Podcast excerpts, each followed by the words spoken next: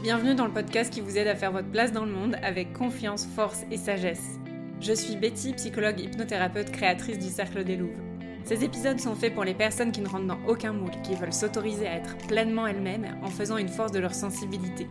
Je vous partage mon expérience, des histoires à méditer et je reçois des personnes au parcours inspirant.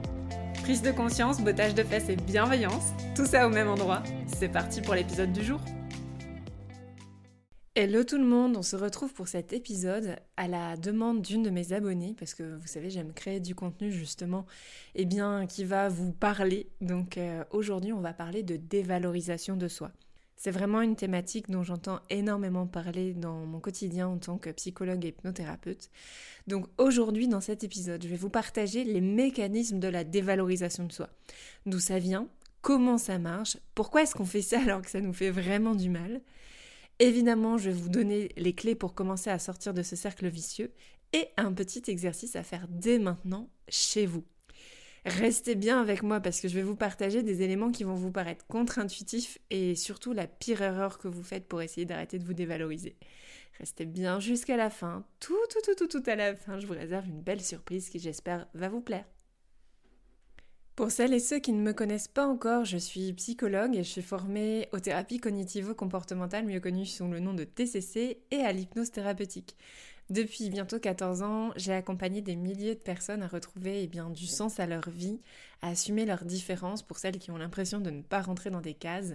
Et ma mission aujourd'hui, c'est d'accompagner les personnes sensibles, entre autres, à s'affirmer au quotidien en boostant leur confiance en soi. Depuis trois ans, j'anime des cercles de femmes en ligne justement faire le pont entre science et sacré, pour aller écouter cette petite voix à l'intérieur de nous qui peut nous souffler toutes les réponses. Et depuis un an, je propose des séjours pour proposer justement un accélérateur dans ce processus de gain de confiance en soi, parce que je sais que ça peut être un long chemin qui peut nous sembler difficile, et ça va tellement mieux et tellement plus vite quand on est bien entouré, quand on est dans le bon environnement.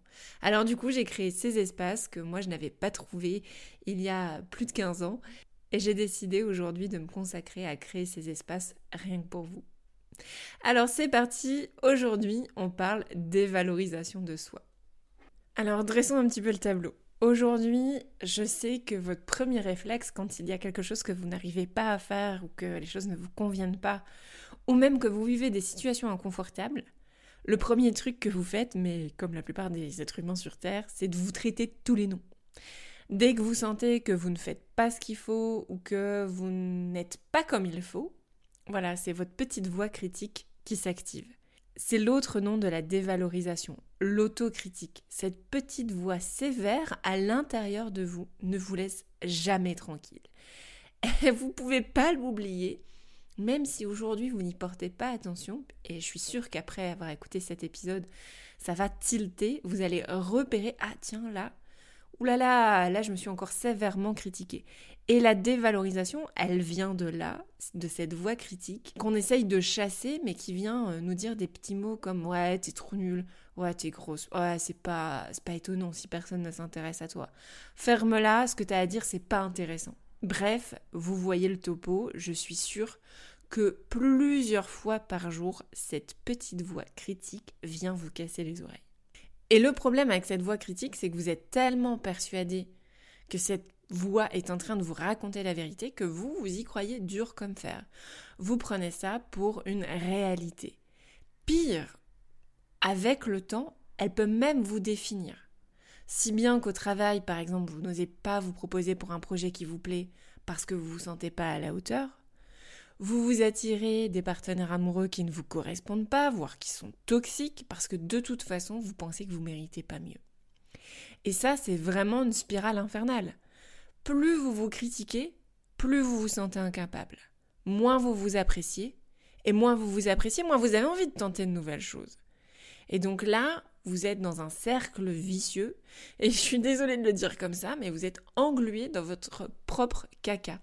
J'avais une de mes clientes, coucou si tu m'écoutes, euh, qui faisait partie d'un de mes cercles, le cercle des Louves, qui, me, appelait ça en fait, qui me disait qu'elle appelait ça les pensées caca.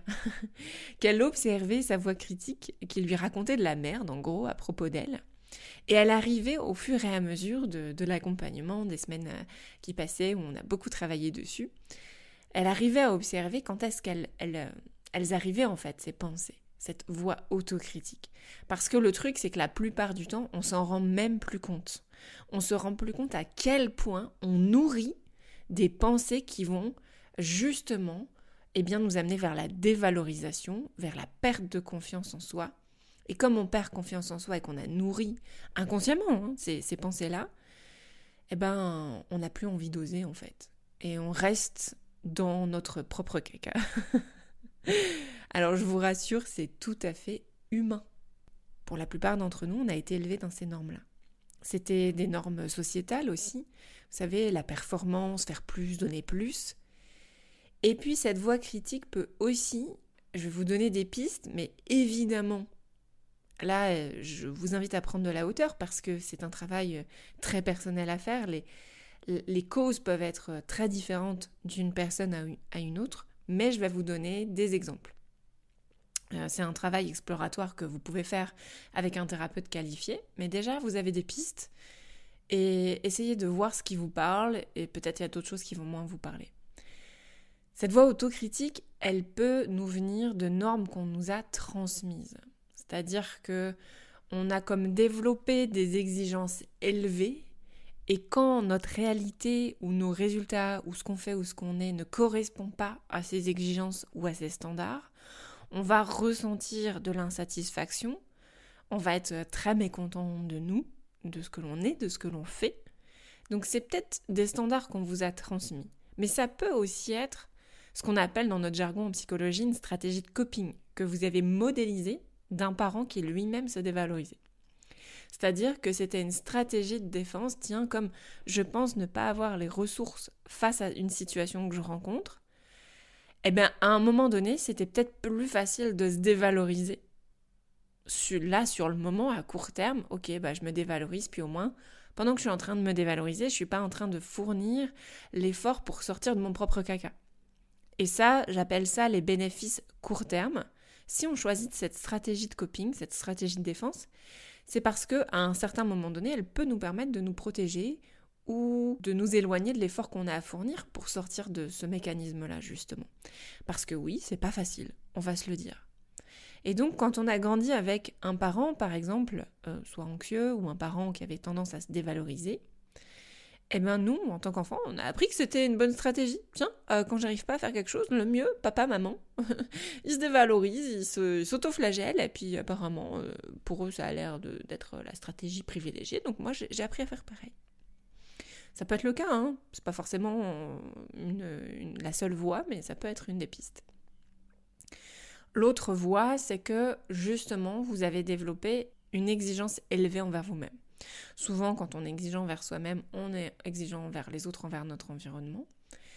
Et ça aussi, ça peut nous être transmis à travers notre éducation, les personnes qui se sont occupées de nous, mais aussi euh, des expériences qu'on a faites à l'école, avec notre environnement proche, euh, notre environnement social. Et dans notre jargon psychologie, on appelle ça le perfectionnisme. C'est le fait de ressentir de l'insatisfaction quand il existe une différence entre notre standard élevé et le résultat non atteint.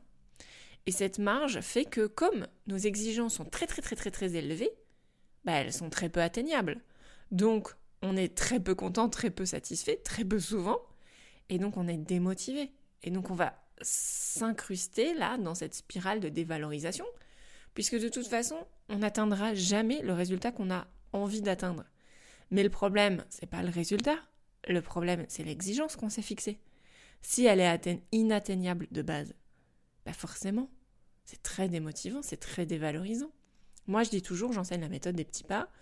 On commence toujours petit. Si un jour tu as envie de gravir l'Everest, tu vas peut-être commencer par faire un kilomètre autour de ton pâté de maison. Tu vas pas commencer par un dénivelé de 600 mètres. Parce que qu'est-ce qui va se passer si tu commences par ça? Tu vas avoir mal, euh, tu vas peut-être te blesser d'ailleurs, ou tout simplement arriver à même pas le quart de ta rondeau de 600 mètres de dénivelé, ça sera tellement difficile que tu vas avoir envie d'abandonner. Et comme tu vas abandonner, tu vas dire bah ouais, j'avais raison, je suis trop nulle. Mais si tu avais commencé par faire un kilomètre autour de chez toi, t'aurais été au bout, puis tu te serais dit ouais super, j'ai commencé. Allez, la prochaine fois, je fais un kilomètre et demi. Puis la prochaine fois, 3, puis la prochaine fois 5, et puis la prochaine fois je vais mettre un petit peu de dénivelé. Ah tiens, je vais faire ma première rando dans la forêt euh, la plus proche de chez moi. Et du coup, ça entretient notre motivation, ça entretient notre satisfaction. Mais si on se fixe des choses trop élevées, inatteignables, on les atteint jamais et donc on n'est pas content. Donc ça, ça peut faire partie euh, bah, justement des choses qui peuvent entretenir la dévalorisation. Après, je pense que c'est important qu'on en parle.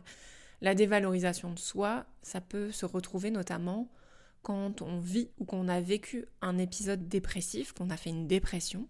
C'est un des mécanismes qu'on retrouve beaucoup dans, dans cette problématique-là. Si c'est votre cas, j'ai vraiment envie de vous dire, restez pas seul, parlez-en à un professionnel de santé. Si vous sentez vraiment que ça prend des proportions énormes et que ça vous empêche de fonctionner normalement, j'entends euh, de vous nourrir, d'aller travailler, de sortir de votre lit, etc. Ou même que ça vous empêche d'avoir des relations épanouies, mais restez pas seul en fait. Parlez-en à votre médecin traitant, à un ou une psychologue. Et c'est vraiment important de faire la différence à ce moment-là entre la dévalorisation de soi et la confiance en soi. Mais ça, j'y reviendrai éventuellement dans un autre épisode. Si ça vous intéresse, ben, n'hésitez pas à m'envoyer un petit mot. Parce que la dévalorisation, c'est vraiment le fait d'entretenir une mauvaise image de soi, euh, d'avoir des pensées, des ruminations à propos de la mauvaise, entre guillemets, hein, je mets des gros guillemets, je caricature, de la mauvaise personne qu'on est à nos yeux. La confiance en soi, c'est plus à propos de est-ce que j'ai les capacités d'oser Est-ce que j'ai les capacités de tenter des nouvelles choses Est-ce que je me sens avoir les capacités de traverser la vie euh, quand je, euh, je traverse une épreuve difficile? Donc vous voyez, c'est des choses un petit peu différentes. Donc euh, si vous hésitez, si vous ne savez pas trop où vous positionnez, vraiment, n'hésitez pas à demander de l'aide. Même si vous n'êtes pas en train de faire une dépression, de parfois faire le clair là-dessus. Ça peut prendre que quelques séances, on n'est pas obligé de s'engager dans une thérapie de 6 mois, un an. 2, 3, 4 séances, et puis déjà vous avez fait le clair et vous avez de quoi avancer. Maintenant, passons à quelque chose de primordial que je voulais vous livrer aujourd'hui. Je vous connais, ça fait 14 ans que je fais ce métier, et la pire erreur que vous faites, mais dans 90% des cas, c'est que vous essayez de virer votre voix critique. À un moment donné, vous venez me voir en consultation, vous venez participer à un cercle et vous me dites Mais moi, je veux plus avoir ces pensées caca. Je veux qu'elle me laisse tranquille et je ne veux plus en avoir. Je veux chasser ma voix critique, je veux la détruire. Et c'est une grave erreur de vouloir faire taire ses pensées. On ne veut pas faire taire notre voix critique parce qu'elle a une fonction. Ce qu'on veut faire, c'est faire de la place pour une autre voix, celle de l'autocompassion, et ainsi créer comme un dialogue intérieur que nous, dans notre jargon, on appelle la métacognition, on veut créer un dialogue entre votre voix critique et votre voix compassion. Donc tout ça, je l'explique, hein, c'est tout un processus. Parce que ce qui se passe, c'est qu'en voulant faire taire votre voix critique, vous êtes en train de critiquer votre voix critique. Et vous restez dans l'autocritique. C'est un cercle sans fin. Donc, ça va être vraiment essentiel de comprendre que notre voix critique interne, à l'intérieur, elle a une importance essentielle dans notre fonctionnement.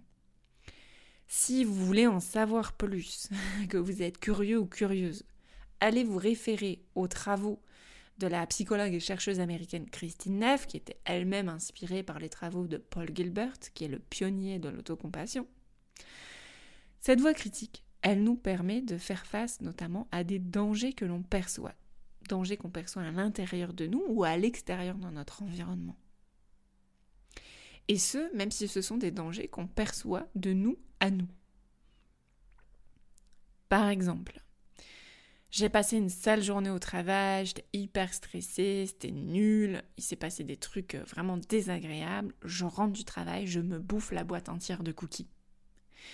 Bim, je me traite de sale grosse, que je suis nulle, que je sais pas gérer mes émotions autrement. Et donc votre premier réflexe, c'est que vous voulez plus penser comme ça. Mais en fait, cette voix critique, elle vous veut du bien. Moi, je sais, c'est contre-intuitif, mais elle vous veut du bien. Ce qu'elle veut, c'est le meilleur pour votre santé.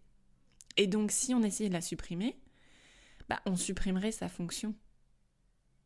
Et donc, votre voix critique, elle peut essayer de vous protéger de vos propres comportements, elle peut essayer de vous motiver, Là, dans ce cas-là, par exemple, bah, peut-être qu'elle essaye de vous protéger pour vouloir le meilleur pour votre santé, puis elle essaye de vous motiver pour que la prochaine fois, au lieu de bouffer la boîte de cookies, bah, vous ayez l'idée d'aller marcher 10 minutes. Parce que vous allez vous souvenir que la dernière fois que vous avez mangé la boîte de gâteau complète en rentrant du travail, vous vous êtes sévèrement autocritiqué. Et en développant le dialogue entre la voix critique et la voix compassion, c'est vraiment un processus, je vais y revenir dans l'exercice que je vais vous transmettre à, la fin, eh bien, en développant ce dialogue, vous allez réussir à sortir de la spirale infernale, puis la prochaine fois, ben, vous mangerez peut-être un, deux ou trois cookies, puis après vous irez marcher. Et là, vous allez répondre à des enjeux de santé. Donc vous voyez, c'est quand même hyper intéressant, même si c'est contre-intuitif, d'aller écouter ce qu'elle a à nous dire. Cette voix critique, elle peut aussi chercher à nous protéger, par exemple. Et donc il y a plusieurs faces à l'autocompassion, presque plusieurs énergies, dont notamment nous parle Christine Neff, l'énergie yin et l'énergie yang de l'autocompassion. Celle, euh, je dirais, la, la plus euh, connue, c'est celle de l'énergie yin. C'est le fait que l'autocompassion nous aide à prendre soin, nous aide à apporter de la douceur, de la bienveillance à notre quotidien. Et l'énergie yang de l'autocompassion va nous permettre de nous protéger d'un danger ou de répondre à nos propres besoins. Par exemple, euh, quelqu'un qui aurait grandi dans une famille où il y avait euh, pas mal de disputes et qui a appris à se faire tout petit, à se faire euh, discret pour éviter justement les problèmes familiaux. À un moment donné, eh bien, ce mécanisme-là de protection va pouvoir se répercuter beaucoup plus tard. Par exemple, à un moment donné, je pense à, quelqu'un qui avait besoin de gagner de l'argent, qui avait besoin de, de quitter son environnement familial et donc de trouver un travail. Sauf que dans son fonctionnement, euh, sa petite voix intérieure lui a dit toute sa vie, toute son enfance, Ouh là là là, le conflit c'est mauvais, vaut mieux le fuir. Et donc ce qui se passe, c'est que bah, il accepte un job qui ne lui plaît pas, qui est très peu épanouissant. Et donc dans ce cas-là, eh bien cette personne a besoin de se reconnecter à la partie yang euh, de, de l'autocompassion pour justement l'encourager, pour le motiver à réaliser en fait ce dont il est capable. Donc parfois, on a besoin de l'énergie yin pour se dire ok, c'était dur ce que tu as vécu, etc. Mais parfois, on a besoin de l'énergie yang pour dire allez, on y va, t'es capable. Donc vous voyez, l'autocompassion, la voie d'autocompassion peut prendre différentes facettes. Je pense euh, aussi à un autre exemple euh, d'une femme que j'ai accompagnée en, consultation individuelle et qui arrive dans mon cabinet où elle était euh, vraiment en burn-out complet. Et dans son histoire, elle avait grandi dans une famille qui vivait dans un quartier assez défavorisé, qui était un quartier difficile où il pouvait y avoir de, de la violence. Et en fait, ben, ce qu'elle a fait toute sa vie, c'est de se mettre en action pour, euh, pour fuir les émotions difficiles, la peur, euh, l'anxiété, etc. Et du coup, elle a répété ça dans, dans son travail. À chaque fois euh, qu'elle qu'elle vivait des moments de stress, etc., en fait, elle avait pris l'habitude de se mettre en action plus, plus, plus, d'être en activité, en suractivité pour justement fuir les émotions difficiles. Sauf que être tout le temps en activité l'empêchait d'être au contact de ses besoins physiologiques, ses besoins de repos, d'épanouissement, etc. Et donc du coup, dans ces moments-là, à chaque fois que justement elle manque euh, de douceur et de compassion envers elle, envers ses émotions difficiles, elle surchargeait son système nerveux central en surchargeant les activités. Et à ce moment-là, elle a besoin de se reconnecter en fait à la partie yin de l'autocompassion, de se reconnecter à ses besoins, d'avoir un discours compatissant, bienveillant, chaleureux envers elle-même. Et là, elle a besoin d'être dans le prendre soin d'elle. Donc vous voyez que la démarche d'autocompassion, elle nous permet de répondre à notre voix critique, à notre dévalorisation, mais ça va tellement plus loin que ça. Ça nous permet de traverser la vie en fait. Et il faut comprendre que notre voix critique, eh bien, elle va nous permettre de nous informer sur des besoins que l'on a. Et notre autocompassion va nous permettre d'y répondre. Est-ce qu'on a besoin de se protéger? Est-ce qu'on a besoin d'écouter nos besoins? Est-ce qu'on a besoin de motivation? Là, on est dans une énergie plus yang. Ou est-ce qu'on a besoin de réconfort, d'apaisement, de validation, de reconnaissance? Et là, on est dans une énergie plus yin. Donc là, on comprend que si on essayait de taire cette voix on passerait complètement à côté de la fonction de l'autocompassion qui est essentielle, j'ai presque envie de dire vitale, pour fonctionner, mener une vie euh, sereine, en tout cas la plus sereine possible. Et c'est d'autant plus important de développer ce dialogue entre la voix critique et la voix compassion qu'on sait que l'autocompassion améliore la confiance et l'estime de soi.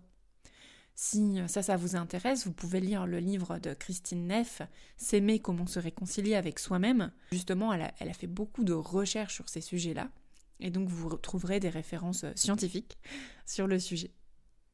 Maintenant, passons aux clés que j'ai envie de vous livrer pour justement, quand vous traversez des moments difficiles ou que la voix critique vous assaille. Alors c'est sûr qu'elle est plus facile à repérer quand il s'agit de noms d'oiseaux, euh, de critiques, d'autoflagellation, mais elle peut prendre d'autres formes où justement bah, vous manquez euh, d'encouragement envers vous-même ou des choses comme ça. Mais on va commencer par cette, cette facette, on va dire, la plus facilement observable. Donc quand vous sentez votre voix critique vous assaillir, j'aimerais que vous preniez d'abord la première étape, c'est prendre un temps pour l'observer avant d'essayer de la chasser. Vous pouvez prendre un petit carnet si ça vous aide. Christine Neff appelle ça le journal d'autocompassion. Et vous allez noter, ok, qu'est-ce qu'elle vous dit, cette voix critique? Qu'est-ce qu'elle raconte de vous? À quoi ça fait référence? Est-ce que c'est un mécanisme euh, qui est là depuis toujours? Est-ce que c'est déjà des choses que vous avez eu l'habitude de vous dire? Et puis posez-vous la question, qu'est-ce qu'elle essaye de faire, votre voix critique? Est-ce qu'elle essaye de vous protéger, de vous motiver, de vous euh, dire que vous avez besoin de réconfort? Essayez de noter ça, ça c'est vraiment la première étape. Observez avant de chasser et notez qu'est-ce qu'elle essaye de venir vous enseigner, cette voix critique.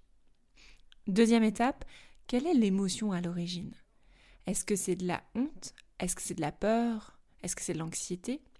Parce que justement, quand on pense ne pas être comme il faut, en fait, il s'agit de, l'émotion honte. Là, c'est vraiment important que vous repartiez à la base. Qu'est-ce qui a déclenché euh, l'apparition de votre voix critique? Quelle situation vous venez de vivre? Et puis notez l'émotion.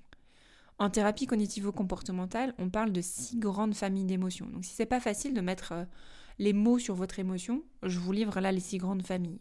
Les six grandes familles d'émotions, c'est la joie, la tristesse, la peur, la colère, la surprise et le dégoût. Et souvent, dans les émotions inconfortables qui reviennent le plus souvent, c'est quand même tristesse, peur et colère. Donc déjà, essayez de nommer ça. La troisième étape, c'est de vous demander à quel moment de votre vie cette voix critique vous a été utile, parce que c'est sûr, c'est contre-intuitif, mais à un moment donné de votre vie, ça a été utile. Par exemple, euh, vous avez eu honte de vous quand vous êtes rentré à la maison avec un zéro pointé. Vous vous êtes autocritiqué au-delà de vous faire engueuler. Vous-même, vous avez ressenti de la honte et donc vous vous êtes auto-flagellé en disant je suis trop nul, etc. Cette voix critique, ce qu'elle voulait pour vous, c'est que vous fassiez mieux la prochaine fois. Et donc, du coup, bah, le prochain, euh, la prochaine dictée ou le prochain devoir que vous avez eu à faire en classe, vous vous êtes appliqué plus. Donc, vous voyez, à un moment donné, elle veut aussi le meilleur pour vous. Et c'est quand on comprend ça qu'on arrive à en faire une alliée. On pourrait s'arrêter à l'autoflagellation et se dire euh, ok bah je suis nul, je laisse tomber. Et là c'est dommage. Là c'est le signe que vous justement vous n'avez pas appris, on vous a pas donné les clés pour développer ce dialogue avec votre autocompassion. Ensuite une autre étape, c'est de vous apporter de la douceur. Et là, il y a vraiment euh, plusieurs, euh, plusieurs façons dans cette quatrième étape. Ça peut être euh, la pause autocompassion, ce que nomme Christine Neff ainsi. Moi, j'aime bien le auto-hug. c'est l'auto-câlin, en fait. C'est tout simplement de se prendre dans ses bras. Alors, vous pouvez prendre un nounours ou un doudou si ça vous aide, mais de soi à soi, ça marche très bien aussi. C'est très contenant, je trouve, et c'est notamment très utile pour des personnes qui ont vécu des choses difficiles dans l'enfance. Donc, euh, vous pouvez essayer, vous allez peut-être vous sentir bizarre la première fois que vous allez le faire, mais c'est un geste vraiment très réconfortant. Si ça, ça vous parle pas, vous pouvez poser la main sur votre cœur, sur votre ventre, sur votre visage. Ça peut être euh, caresser votre, le dos de votre main ou l'intérieur de votre main. Enfin, trouvez vraiment le geste avec lequel vous êtes le plus à l'aise. Cinquième étape, vous pouvez aussi utiliser la respiration. Pour qu'elle soit la plus efficace possible, vous inspirez par le nez, vous soufflez par la bouche très légèrement entr'ouverte. et vous essayez d'allonger votre expiration, votre souffle. Et ainsi, vous allez activer le système parasympathique. C'est cette partie de votre système nerveux central qui vous permet d'activer la détente, donc de calmer le système nerveux. Donc on inspire par le nez et on souffle par la bouche très légèrement entrouverte le plus longtemps qu'on peut.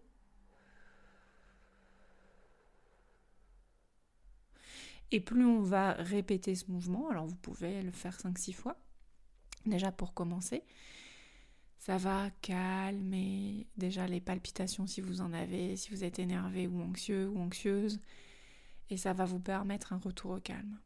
Et puis la sixième étape, c'est de faire la place à l'autocompassion, de développer ce dialogue intérieur, et pour cela, eh bien, je vous livre tout de suite un exercice avec lequel vous pouvez commencer donc vous prenez votre carnet, papier, crayon, et vous allez noter là tout ce que vous vous dites dans votre tête. Qu'est-ce qu'elle vous raconte, cette voix critique? C'est quoi les mots qui viennent? C'est quoi le ton que vous employez? Essayez de vraiment tout écrire. Prenez le temps d'écrire tous les mots qui vous viennent quand vous êtes en train de vous auto-flageller ou de vous auto-critiquer. Et ce que j'aime bien faire, ce que je trouve intéressant, c'est de se poser la question suivante. À qui elle ressemble cette voix critique? Est-ce que vous avez l'impression d'entendre la voix ou le discours de quelqu'un d'autre? Parce que parfois, on a tellement internalisé à l'intérieur de nous les mots qu'on a entendus quand on était plus petit ou plus petite, qu'on se les ait appropriés. Le t'es nul, t'es bonne à rien, Parfois, c'est des choses que vous avez entendues, par exemple, à l'école et qui vous ont marqué, ou peut-être venant d'un grand-parent ou même d'un parent. Posez-vous la question, tiens, est-ce que ce discours, il ressemble à un discours que j'ai déjà entendu dans le passé? Est-ce que cette voix-là, elle m'appartient vraiment? Ou est-ce que finalement, elle m'appartient pas et je peux... Ok, je peux faire la paix avec elle? Et puis ensuite, euh, j'aimerais vous proposer euh, de nouveau un exercice euh, que vous retrouvez dans les livres de Christine Neff. C'est l'exercice de la bonne amie. Alors moi j'aime bien le penser de cette manière-là. C'est la situation que vous êtes en train de rencontrer, la situation difficile dans laquelle vous êtes en train de vous autocritiquer. Décrivez-la. Je ne sais pas justement si on reprend l'exemple de j'ai mangé toute la boîte de cookies en rentrant du travail parce que j'étais stressée. Imaginez que c'est votre meilleure copine qui vous appelle et puis qui vous raconte. J'ai passé une journée euh, nulle au travail, je me suis sentie vraiment bonne à rien, puis alors c'est encore pire parce que du coup je viens de m'enfiler toute la boîte de cookies. De toute façon, je me sens grosse, je me sens laide, je me sens incapable de gérer mes émotions. Et là, imaginez qu'est-ce que vous allez lui répondre. Est-ce que vous allez lui répondre C'est vrai, t'es vraiment une grosse vache. D'ailleurs, euh, franchement, euh, si t'es pas capable de faire ça, je vois même pas comment tu vas évoluer dans ton job. Hein. Si tu peux pas gérer tes émotions. Euh. Non, on est d'accord que vous n'allez pas la traiter comme ça, votre meilleure copine. Alors imaginez, qu'est-ce que vous lui diriez? Allez, ma poulette, demain c'est un autre jour. Aujourd'hui, t'as passé une journée horrible, tu t'es réconfortée. En plus, c'est trop cool, tu m'appelles, merci pour ta confiance. Et puis tu sais, euh, moi aussi ça m'est déjà arrivé, euh, tu sais quoi, la, semaine dernière, je me suis engueulée avec mon mec et du coup j'ai mangé le pot de glace complet. Elle était super bonne. Bon bah voilà, c'est tout, c'est fait. Allez, on passe à autre chose. Et puis peut-être que la prochaine fois, tu peux, je sais pas moi, tu peux m'appeler directement avant de manger ta boîte de cookies ou euh, tu peux aller faire un tour, écouter la musique. Là, vous allez vraiment essayer de noter dans votre carnet. Donc vous avez noté qu'est-ce que vous dit votre voix critique, quel mot vous employez, quel ton, est-ce que ça ressemble à la voix ou au discours de quelqu'un d'autre que vous avez déjà entendu. Puis, dans cette situation, si ça arrivait à votre meilleure copine, vous écrivez textuellement qu'est-ce que vous lui diriez? Une fois que vous avez fait ça, vous vous relisez en essayant de vous envoyer à vous-même ce discours. Allez ma petite poulette, t'as fait du mieux que tu pouvais, t'as passé une sale journée, t'avais besoin de réconfort, c'est fait. La prochaine fois, tu sais quoi, t'appelleras ta meilleure pote avant de manger la boîte de cookies. Et observez le ton que vous employez, comme il est beaucoup plus chaleureux, beaucoup plus soutenant. Et observez comment vous vous sentez quand vous vous adressez ce discours-là beaucoup plus euh, soutenant en fait. Ça c'est vraiment une habitude à prendre et Christine Neff appelle ça le journal d'autocompassion. Et il faut, alors moi, quand je, travaille en accompagnement, je demande vraiment aux personnes de remplir ce journal d'autocompassion pendant 21 jours, tous les jours, parce que c'est sûr, on a comme 20 000 pensées par jour. Dans ces 20 000 pensées, il y a forcément des voix d'autocritique. Euh, donc, remplissez-le tous les jours, au moins une fois par jour. Et entraînez-vous. C'est pas facile, ce n'est pas naturel. Mais ce que me disent mes clientes louves qui ont participé à des cercles ou à des séjours, me disent c'est marrant parce qu'en fait, au début, j'étais vraiment obligée de l'écrire, c'était vraiment un effort, j'étais obligée de chercher, de passer par la voie de la bonne amie. Et maintenant, c'est devenu naturel, je suis en train de vivre un truc de merde et hop, j'arrive à me réconforter. Sans passer par l'écrit, sans passer par la bonne amie, je le fais de moi à moi, j'ai vraiment ce dialogue intérieur maintenant. Mais c'est sûr qu'il faut répéter l'exercice plusieurs fois, hein, ça va pas se faire comme ça. J'aimerais bien vous dire que oui, mais non. Donc essayez, entraînez-vous, et puis n'hésitez pas à m'envoyer un petit message sur Instagram pour me dire qu'est-ce que ça a donné pour vous. Et je tiens vraiment à vous dire que si vous vous sentez mal à l'aise dans ce processus, c'est tout à fait normal. Ça sort complètement de la manière dont on a l'habitude de fonctionner, de se traiter. Vous allez voir, parmi vous, il y a des personnes qui vont se sentir immédiatement apaisées par l'exercice, et d'autres vont trouver ça vraiment bizarre, voire malaisant. Si vous sentez que c'est pas le bon moment pour vous de l'apprendre maintenant, c'est complètement ok. Vous pourrez y revenir plus tard, peut-être même dans quelques mois. Et vous pouvez aussi y aller petit à petit. Donc en résumé, chère âme indomptable, même si vous mourrez d'envie de chasser votre voix critique, et je comprends pourquoi, apprenez à l'écouter. N'essayez pas de la dompter. Elle est en train de vous raconter une histoire sur vos besoins, sur votre passé. Et la compassion vous apportera la sagesse pour vivre un présent et un avenir beaucoup plus doux. Et si vous avez envie très envie d'avancer rapidement dans ce processus, mais que vous voulez le faire en sécurité, évidemment, je peux vous accompagner. Parce que faire ce chemin, c'est vraiment un processus d'étape à étape dans lequel on a besoin justement de sécurité et de bienveillance. Et quand c'est pas naturel pour soi, c'est important de choisir un environnement dans lequel ça va être facilité. Et pour celles justement qui veulent aller plus vite, si vous avez envie de le vivre et d'enfin vous traiter avec toute la bienveillance que vous méritez, plutôt que d'attendre que ça vienne de l'extérieur, eh bien je vous accompagnerai pas à pas dans ce processus lors du séjour Femme Louve, qui aura lieu en Bourgogne du 22 au 25 juin 2023. Ce processus d'autocompassion et de bienveillance envers soi-même est vraiment facilité par la force du groupe. Parce que vous bénéficiez justement d'un environnement bienveillant. On est là toutes pour euh, partager les mêmes envies, le même, la même envie de soutien et de partage. Et ça va vraiment vous porter dans cet apprentissage parce qu'en plus, on va faire des exercices d'autocompassion et d'entendre la manière que les autres femmes ont de trouver des idées pour être bienveillantes envers elles-mêmes, ça va vous inspirer. Ça va inspirer les unes les autres. Vous allez vraiment vous sentir pousser des ailes pour l'avoir déjà vécu. Donc vous allez apprendre à vous aimer mieux, à vous apporter de la douceur, vous allez vous connaître mieux et ainsi vous allez pouvoir déjouer les pièges de votre voix critique. Et du coup, vous trouverez comment en faire une alliée. Plusieurs femmes ont déjà réservé leur place. Euh, au maximum, on sera 8. C'est un groupe constitué pour l'instant de femmes qui veulent vraiment s'offrir ce temps cadeau pour découvrir qui elles sont vraiment en dehors de leur entourage. Des femmes qui veulent bâtir leur confiance justement en toute sécurité. Et d'ailleurs, l'une des femmes qui s'est inscrite m'a dit, euh, pour avoir déjà travaillé avec toi, je sais combien tu es bienveillante, de pouvoir compter sur ton soutien, mais aussi que tu vas me booster pour avancer justement. Une de mes autres clientes dit souvent que je représente la main de fer dans un gant de velours. Mon envie, c'est vraiment de t'accompagner pour que tu puisses arrêter de procrastiner, de fuir tes pensées ou d'essayer de les chasser, mais que tu puisses aller les traverser en toute sécurité avec le plus de douceur possible, parce que justement, je suis là pour t'apporter mon expérience et euh, tout ce que j'ai appris dans ma profession pour que tu puisses faire ça de manière bienveillante, chaleureuse et douce. Et donc ce séjour s'adresse aux âmes qui sont prêtes à avancer, à partager pour grandir, même si ça fait peur évidemment.